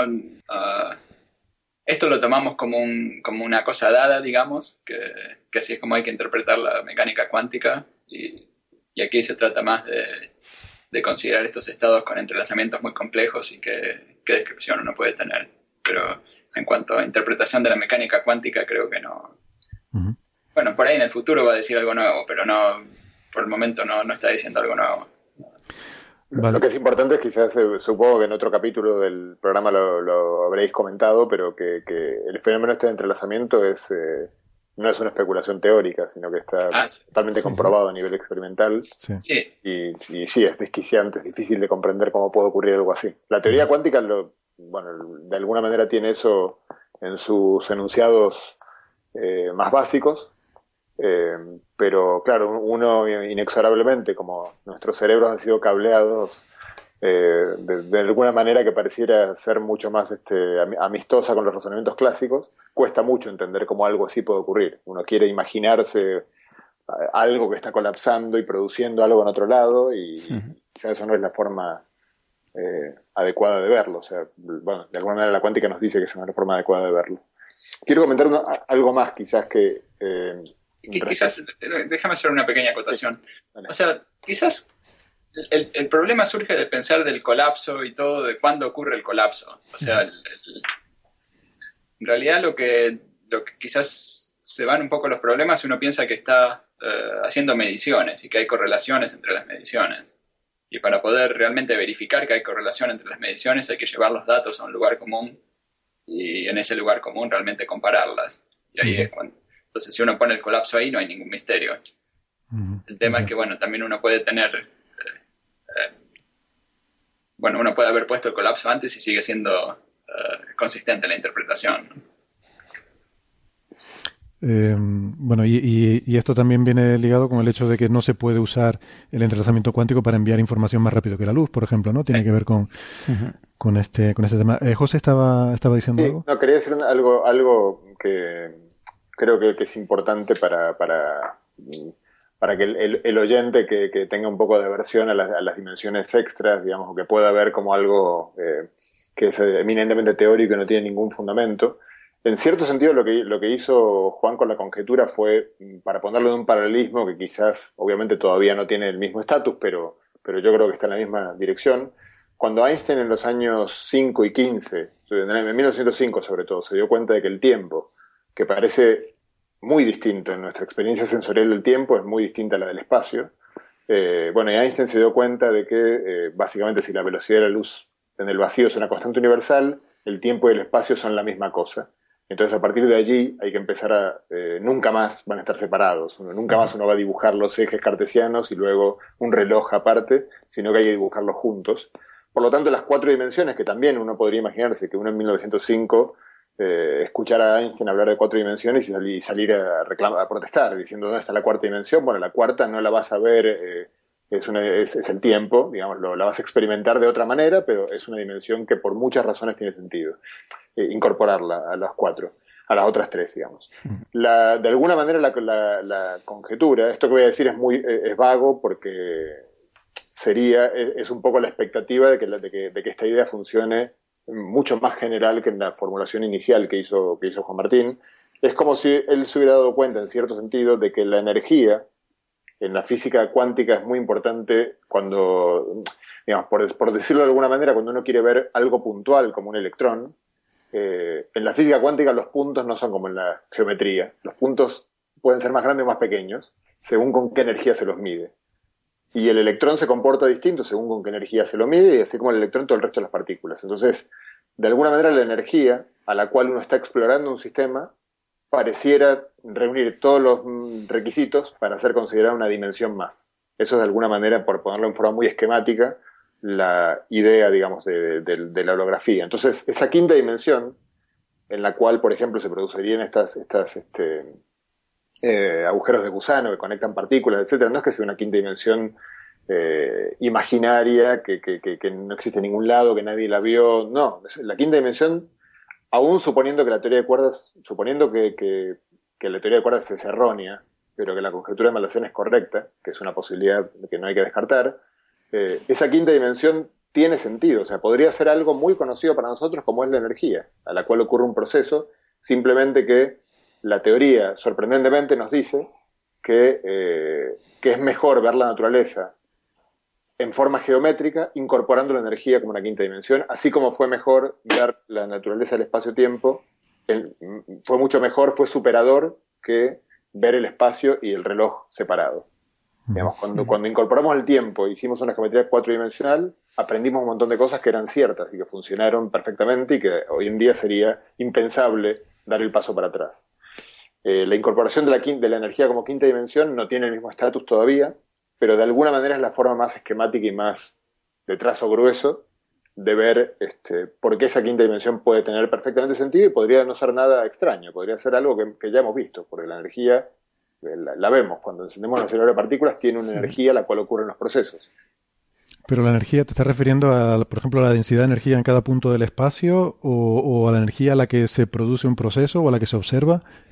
Eh, quizás, quizás, quizás una otra manera de decirlo, más o menos lo mismo que estaba diciendo José, pero es decir que la, quinta dimensión es la complejidad, eh, la, complejidad relativa entre la descripción que uno tiene, la descripción fundamental y, la descripción a la cual, donde vive el Estado, digamos. Entonces, cuando uno tiene objetos eh, más y más complejos, como que están más y más separados en la quinta dimensión. Esto muchas veces ocurre cuando uno observa, por ejemplo, eh, partículas elementales a más y más energía, uno las ve cada vez más complejas. Por ejemplo, eh, cuando uno mira un protón a distancias muy, muy pequeñas, uno ve que está hecho de cada vez más partículas. Es como si que aumentara el número de constituyentes. Entonces la idea es que esa, esa complejidad que, que, va aumentando es como si fuera una quinta dimensión. esa es, otra manera, bueno, es, esencialmente equivalente a lo que estaba diciendo usted. Ya, pero es algo que se aplicaría a eso, ¿no? A cosas muy pequeñas, microscópicas. Eh, eh, sería, bueno, como la teoría de cuerdas, una especie de quinta dimensión solo accesible a nivel microscópico, pero que no... Bueno, en realidad es algo que, bueno, podría ser algo que ocurra cuando uno tenga um, correlaciones muy importantes o complejidades importantes o uh, sistemas cuánticos que interactúan en forma bastante interesante, quizás uno los pueda describir en términos de nuevas dimensiones. Uno podría pensar esto como como una fase extraña de, sistemas cuánticos. Hay una fase que es la fase geométrica holográfica, donde uno tiene estas nuevas dimensiones, eh, donde uno puede describir una teoría de la gravedad, etc. Así como uno tiene superconductores, uno tiene, parece ser una, una, fase de ese tipo. Bueno, yo creo que hay que estar preparado también para... para estamos muy, muy mal acostumbrados a creer que las dimensiones del espacio son tres porque, porque miro alrededor mío y veo tres pero eh, es muy fácil argumentar que si uno tuviera, por ejemplo, no sé, una, una lombriz que se mueve sobre una sábana eh, y la lombriz no puede, imaginemos que no puede levantar la cabeza, la lombriz juraría que, que, la sábana tiene dos dimensiones porque solo se puede mover para adelante, para atrás, para la izquierda para la derecha.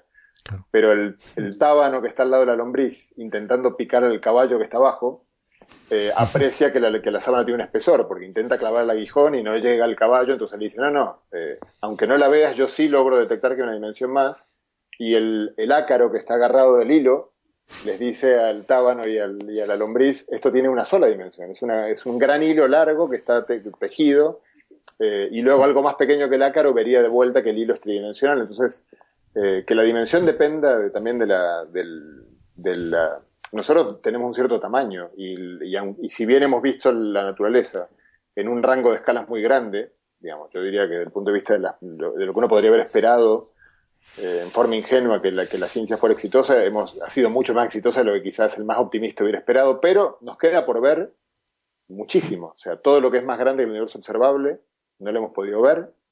Eh, no sabemos si hay algo más, la, lógica pareciera indicar que sí, debería el universo ser infinito probablemente, y lo que vemos es una parte muy pequeñita ese infinito. Y luego para abajo, en las escalas inferiores, como comenté antes, también este, hemos visto muchísimo, pero no sabemos bien cuánto nos queda por ver hacia abajo. Incluso en las hipótesis más, este, mm, digamos, menos aventuradas, que nos dicen que probablemente hay una escala que se llama la escala de Planck, en la cual este, probablemente el espacio y el tiempo dejen de existir como los conocemos, desde ahí hasta la escala que hemos visto en el acelerador hay 15 ceros. es la misma diferencia que entre el, tamaño del átomo y el tamaño de la Tierra. Entonces, este, nos pueden esperar muchas sorpresas. yo no creo que nadie viendo la Tierra desde afuera hubiera sido capaz de deducir la teoría atómica. Entonces, no es fácil tampoco deducir la teoría cuántica del espacio-tiempo eh, viendo el espacio-tiempo como lo podemos ver hoy. O sea, eh, por, por, eso esto es un gran ejercicio intelectual eh, en, ese sentido quiero hacer un último comentario y luego ya me, llamo a silencio. Este, no, no, no, por supuesto, es muy, muy interesante lo que está diciendo, por favor, sigue. yo creo que también es, importante, es importante comentar lo siguiente, que no es fácil de apreciar para el que no trabaja o no está cerca de estos temas, que, eh, y lo decimos en el libro, en, la parte que yo creo que es más eh, lograda del libro, que es la introducción, lo comentamos con Gastón, que es el hecho de que, si bien pareciera que esto es especulación salvaje, eh, esta especulación aparentemente salvaje de la teoría de cuerdas o de la conjetura de Malacena está atadísima por un montón de, reglas de consistencia interna.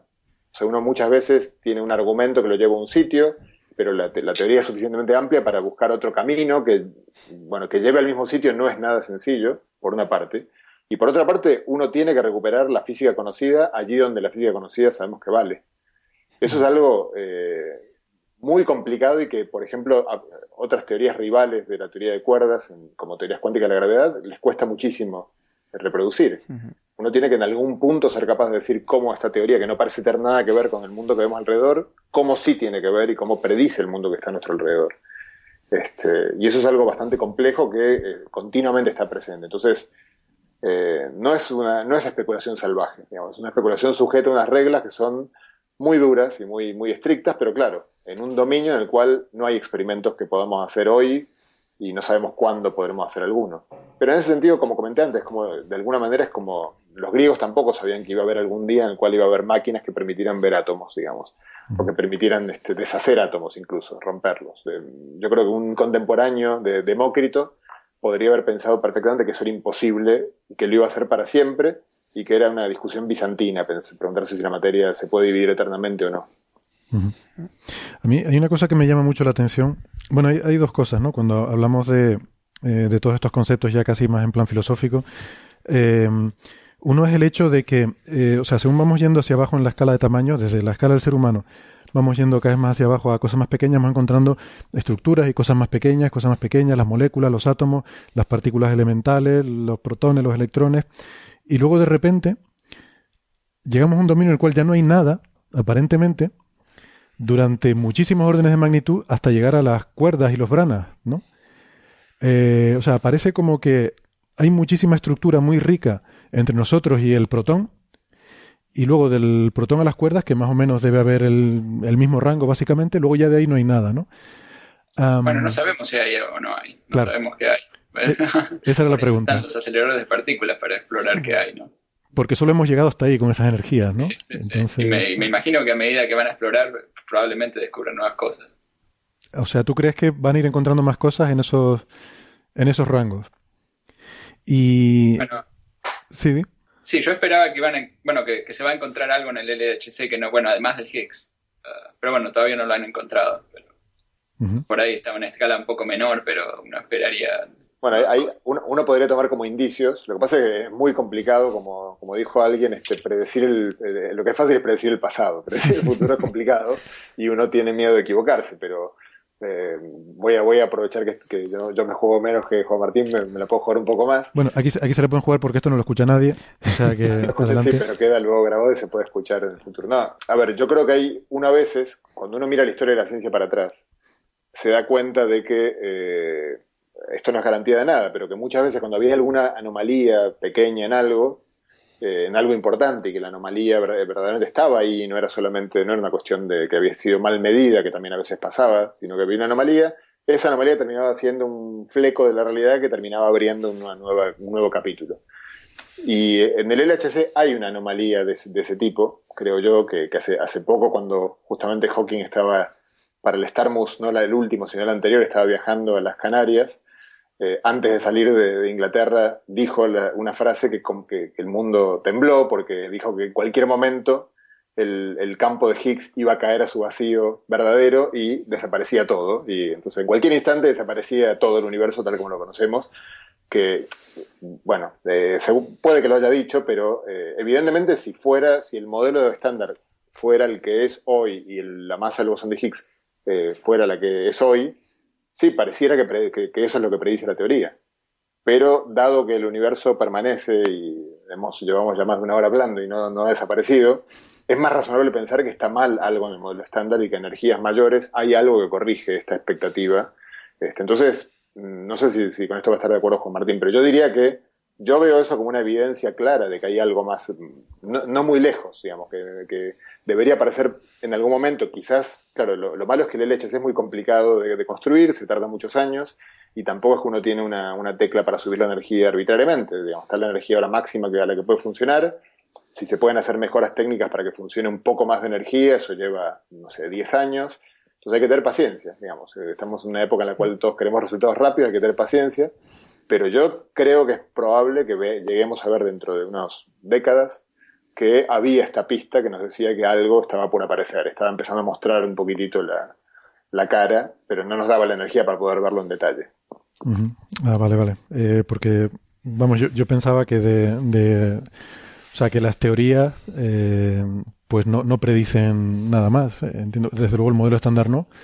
No, claro, pero el modelo estándar, eh, no, efectivamente, el modelo estándar está, tiene las partículas que están en las tablas de, la física de partículas, este, que todas ya han sido medidas con sus masas, etcétera, etcétera, pero tenemos luego ese gran desierto del que hablabas antes, y es muy poco natural ese gran desierto del que, hablabas antes. Exactamente, conectando un poco ya pues con, con cosmología, esperábamos, eh, yo creo que la, la, gran comunidad científica en general esperaba que se llegase a detectar el Higgs, y, Y bueno, pues eh, yo creo que también muchos esperábamos que, se empezasen a detectar eh, pues partículas que pudiesen eh, dar respuesta al problema de la materia oscura, o sea, cuál es el candidato al componente mayoritario de, la densidad de energía en forma de materia que, domina el universo. Mm. Y bueno, pues que hay determinadas predicciones que, apuntaban que bueno, pues podría estar ahí a la vuelta de la esquina con una posible detección en, en el Como dice José, tenemos que ser pacientes y, esperar, pero bueno, eh, no sé vuestra opinión sobre, el, sobre el tema. Eh, ¿se ¿Creéis que eh, podría estar cerca, por ejemplo, una detección de, una partícula más allá del modelo estándar que de pistas que, que, esté relacionada, por ejemplo, con la materia oscura? Sí, lo que pasa es que la materia oscura puede ser muchos tipos distintos de partículas. ¿no? Mm. Si es una partícula que interactúa a través de las interacciones débiles, entonces sí, quizás se podría detectar eh, con los experimentos que la tratan de detectar directamente, eh, que estos son eh, detectores bajo tierra y todo para tratar de, ver estos fenómenos muy raros. Um, y que se vean en el LHC, bueno, sería buenísimo, sería lo ideal que se pueda ver en el LHC desde el punto de vista experimental, porque uno podría medir muchas de sus propiedades, pero bueno, por ahora no se ha visto. Bueno, por ir acabando no, no hay ningún, eh, yo creo que una, una, forma de pensar quizás sea interesante, pues no es, no, no, no, es muy familiar quizás para el que no trabaja en estas cosas. Una veces tiene eh, indicios que dicen, que, que, dicen, este, hay algo que está este, a la vuelta de la esquina, por lo tanto vale la pena, no sé, hacer una inversión económica para poder ver ese algo porque está ahí a la vuelta de la esquina, y hay veces que, que uno no sabe, entonces eh, verdaderamente no sabe si las partículas nuevas quizás eh, tienen, no sé, 100 veces la masa de, eh, de, digamos, de la energía actual que, puede ver el LHC y además interactúan con, no sé, débilmente, por ejemplo. Entonces, este, si uno se, se pone a construir aceleradores que van duplicando la energía, eh, con el esfuerzo que eso cuesta, con económico y, demás, este, probablemente uno, uno al, al, segundo o tercer acelerador en el cual uno no vio nada, uno diga, bueno, ya está, no hay nada más, pero en realidad es eh, de vuelta, hay, es muy fácil ver que, hay, varios ceros entre, lo que hemos visto y lo que eh, y aquel punto en el cual, por ejemplo, quizás ya la energía este, es tan grande que, la propia estructura del espacio-tiempo ya no tiene sentido. Hay un montón de ceros. Entonces, a nivel práctico es eh, imposible que, en un lapso que en nuestras vidas o en, o en unas pocas generaciones, o incluso quizás en la vida de la Tierra, seamos capaces de explorarlo todo, pero, pero tendremos que, seguir. Hmm, eh, digamos, no, hay que olvidar también que cuando uno se pregunta, eh, por ejemplo, por la estructura del espacio-tiempo en escalas microscópicas, hay, hay, un, hay, problemas muy importantes de la ciencia que, que, digamos, que fallan mm, este, calamitosamente, por ejemplo, en la energía oscura. además de que no sabemos de qué cuál es, de qué está constituida la energía oscura, las hipótesis que tenemos para más, simples, digamos, que, en el fondo son muy...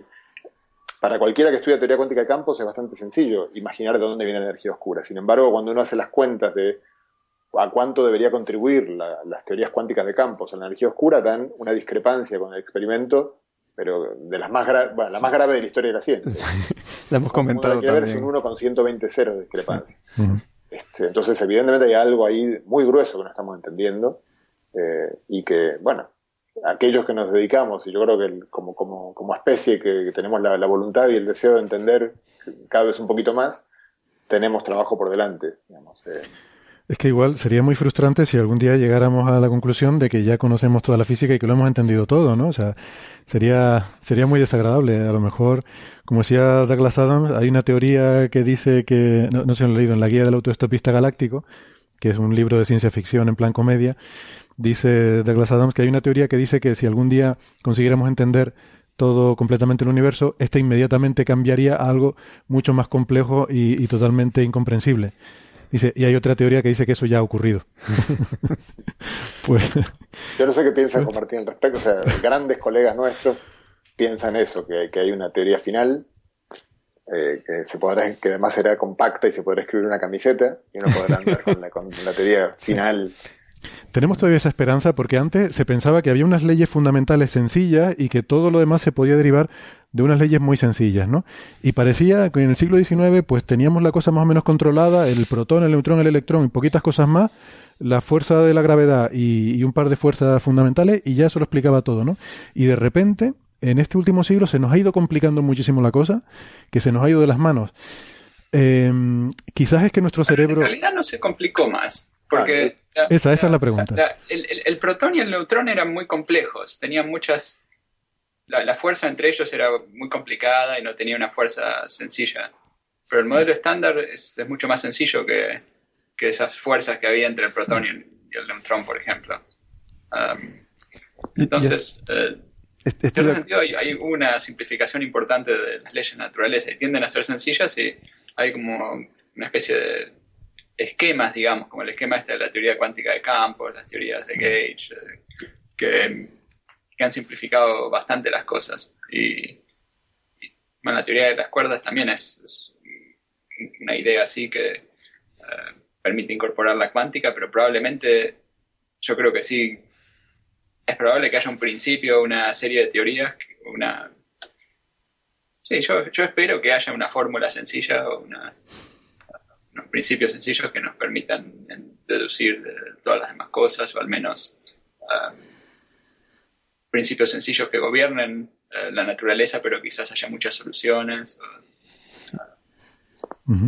Eh, José, ¿cuál es tu apuesta? No, yo, yo no creo, yo soy contrario a esa, a esa hipótesis. Y mi argumento es el mi argumento es este un argumento de, ateísmo radical que, eh, que yo abrazo. o sea, somos seres, nosotros sabemos hoy en día comprendemos bastante bien que somos eh, seres eh, que hemos evolucionado de, otros seres y tenemos a nuestro alrededor, pongo siempre el ejemplo de, yo tengo un par de gatos, este, mis gatos desde que nacieron hasta hoy, les pongo un puntero láser contra la pared y van a correr al punto, se van a tirar a tratar de atrapar el punto y van a morir sin saber que el punto ese proviene del láser porque su cerebro está total cableado de manera tal que no pueden dar ese salto, ni ellos, ni sus hijos, ni sus nietos. Eh, entonces es, muy fácil, aunque sea para ser un poco borgiano, imaginar un ser conjetural que nos mire con la misma condescendencia a los seres humanos, como diciendo, pobres, estos quieren ver el universo que tiene este nivel de complejidad que en la matemática que han desarrollado eh, ellos, etcétera, etcétera, es este, imposible, nunca van a llegar, porque no es una cuestión de pasos acumulativos y si bien hasta ahora lo ha parecido, evidentemente hasta ahora la historia de la ciencia sí que ha sido una historia de acumula de el conocimiento se ha ido cada vez acumulando y cada vez pareciera que son más de pequeños detalles los que no comprendemos. Obviamente luego hay fenómenos complejos, eh, que, o sea, hay cosas que no comprendemos bien porque son complejas, creemos comprender bien la teoría que está detrás, pero luego el fenómeno es muy complejo y cualquiera que ha trabajado alguna vez con ecuaciones sabe que una cosa es escribirla, otra cosa es resolverla. Eh, pero luego está la, la, pregunta, digamos, si hay algunas partes importantes de esta realidad que son eh, directamente inaccesibles a nuestra, a nuestra capacidad de abstracción incluso. Eh, yo creo que no está garantizado que eso no sea así y, tiendo a pensar, como no creo que seamos seres especiales, sino que somos este, seres que hemos desarrollado esta magnífica capacidad racional, pero que supongo que es limitada, porque la otra cosa sería sí suponer que hay un ser perfecto que nos diseñó para que nos, nos tiró un puzzle para que lo resolvamos. Yo no creo eso, entonces me parece muy, muy antinatural pensar que, seamos capaces. No, no digo que no haya una, un marco explica, eh, un marco cerrado que explique la realidad. O sea, eso sí supongo, supongo que sí. Pero ahí ya entramos también en una discusiones filosóficas de qué es la realidad este, exactamente y qué es lo que nosotros vemos de la realidad en la cual no, me atrevo a meterme. Y, y te quiero eh, preguntar una cosa sobre eso, eh, y ahora sigo, y te, pregunto a ti, eh, Alberto, pero aprovechando que José sacó este tema, ¿no?, de, los gatos, y que es algo que yo siempre he pensado, ¿no?, si nuestro cerebro realmente está cableado para entender la naturaleza, pero cuando hacemos ciencia y usamos las matemáticas y tratamos de absorber lo que la naturaleza nos dice, independientemente de lo que nuestra intuición y hemos abrazado la mecánica cuántica, a pesar de lo ah, contraintuitiva que es, y hemos abrazado los el, entrelazamiento cuántico, a pesar de que nos parece totalmente mm, eh, aberrante. Eh, no quiere decir eso que a lo mejor no estamos cableados para entenderlo, no somos capaces de entenderlo, pero sí de expresarlo matemáticamente y trabajar con esos conceptos y quizás llegar a soluciones, aunque intuitivamente no las podamos asimilar? Bueno, hemos sido capaces hasta ahora mucho más de lo que, de lo que quizás sea. Si uno, si uno ve la, si uno estudia la, física cuántica y ve cómo es la física cuántica, parece increíble. pareciera un ejemplo contrario a lo que yo estoy afirmando, ¿no? Porque es muy antiintuitivo. Eh, o sea, uno no, por, por una cadena de argumentos intuitivos no llegaría nunca a la, cuántica. Eh, bueno, quizás estoy siendo un poco fuerte en, la afirmación, pero uno tiene que pegar un salto bastante grande y decir, bueno, voy a formular las cosas de una manera muy distinta y luego volver para atrás. Eh, o sea, es posible que quizás ese, ese, estado final de entendimiento de la ciencia sea tal que intuitivamente no, sea, no seamos capaces de entender nada, pero que seamos capaces de escribir los problemas, plantearlos y resolverlos poder hacer predicciones, poder hacer modelos, aunque no, no, no, no seamos capaces de tener una intuición de cómo y por qué ocurre? A, mí me gusta, eh, esto quizás es el despertar de simpatía, Juan Martín, me gusta, pensemos en el, en el campo, en, el, en, la geometría del conocimiento, o la geometría de la ignorancia, que es, más, que es más linda. La geometría de la ignorancia, la topología del espacio geométrico que describe la ignorancia o el conocimiento no la conocemos. Entonces puede, puede ser conexa o no. O sea, puede ser que eh, si uno quiere caminando llegar, eh, si yo quiero ir a visitarlo con Martín y, me propongo hacerlo caminando, me voy a ahogar en el océano, porque había un océano en el medio y en este caso, bueno, está bien, necesitaba fabricar un barco, un avión, que lo puedo fabricar. Pero podría haber este, eh, conceptos que están muy separados, como si fuera islas que están muy, muy separadas, en las cuales esta pretensión de, aproximarse eh, por pasos paulatinos sea, no sé, no, no, no funcione. O sea, es muy fácil imaginarlo, entonces no veo por qué no debe ser así. Muy bien. Alberto, ¿tu apuesta? me pone en un compromiso. Eh, yo casi que... no, eh, vamos a apostar dinero, o sea que puedes decir lo que quieras.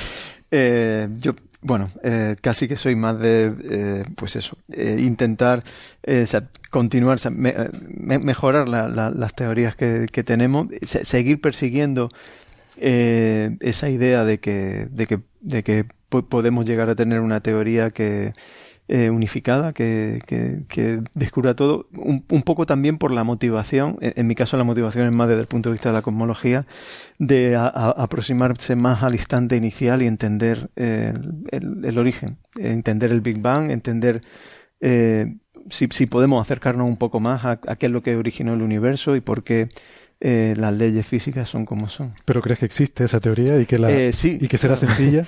bueno, e, e, espero, espero que entendible, digamos, entendible. espero que espero que sea accesible y, trabajamos en esa línea, ¿no? De intentar acercarnos a ese instante inicial o, a esa energía. Bueno, pues yo por no escaquear voy a dar mi opinión también, aunque es por supuesto mucho menos relevante que la de ustedes tres. Pero a mí me parece, yo coincido un poco con la idea de los gatos de José. Yo pienso que no hay ninguna garantía de que nuestro cerebro haya sido hecho para entender la naturaleza en las escalas eh, más eh, fundamentales, si es que existen esas escalas fundamentales. Y por tanto, probablemente no sea algo intuitivo, pero sí quiero tener la esperanza de que, aunque sea contraintuitivo, seamos capaces de desarrollar formas eh, de Mm, por lo menos modelar y ser capaces de trabajar y de hacer predicciones con, esa, con esas leyes. O sea que será algo que nos parezca muy complicado, pero que mm, conseguiremos desarrollar herramientas para trabajar con, con esas, esas cosas complicadas. ¿no? Y bueno, teníamos más temas, pero yo creo que vamos a ir terminando porque eh, llevamos eh, muchísimo rato hablando. Igual, bueno, yo, yo no me canso, yo seguiría, pero esta gente que está aquí tiene cosas que hacer. Y, quizás para concluir, y aprovechando también que José eh, se acaba de declarar ateo radical, pues a lo mejor mm, podríamos acabar eh, mojándonos en eso también. No les voy a preguntar por sus eh, inclinaciones religiosas, sino por un tema que nos han preguntado mucho los oyentes y que ha salido alguna vez en la tertulia, y es si es posible, si es posible compaginar el ser un, el ser científico, el tener una visión eh, racional del mundo, de búsqueda del conocimiento y búsqueda de la verdad, con tener creencias religiosas. ¿Es compatible esto? Sí o no, independientemente, insisto, de las creencias personales de, cada uno. Entonces, creo que José ya, eh, ya se ha, se ha retratado, ¿no? Bueno, no, realmente no, es la, misma pregunta. Lo que yo pienso, pero obviamente a la, pregunta como la acaba de formular, la respuesta es que, claro, que evidentemente sí que es posible, porque además hay, hay un montón de, de, personas que lo hacen, por lo tanto, sin duda que es posible. Perfecto. Este, yo, yo no soy capaz de hacerlo, eh, pero bueno, eso es eh, una limitación personal mía. De acuerdo. Juan Martín. Bueno, yo creo que es posible, pero hay que tener una visión amplia tanto de la ciencia como de la religión, ¿no? Ajá. Muy buena frase. Alberto. Yo, obviamente, yo creo que también es posible. O sea, y me ha gustado esa, esa idea de tener una visión amplia. Muy bien, pues, pues nada, yo concuerdo, así que creo que en esto, en esto tenemos consenso. Bueno, pues, pues nada, amigos, yo creo que ha estado muy bien, que, que ha sido muy interesante. Espero que, que nuestros oyentes eh, en fin, les, les haya gustado este episodio especial que hemos hecho.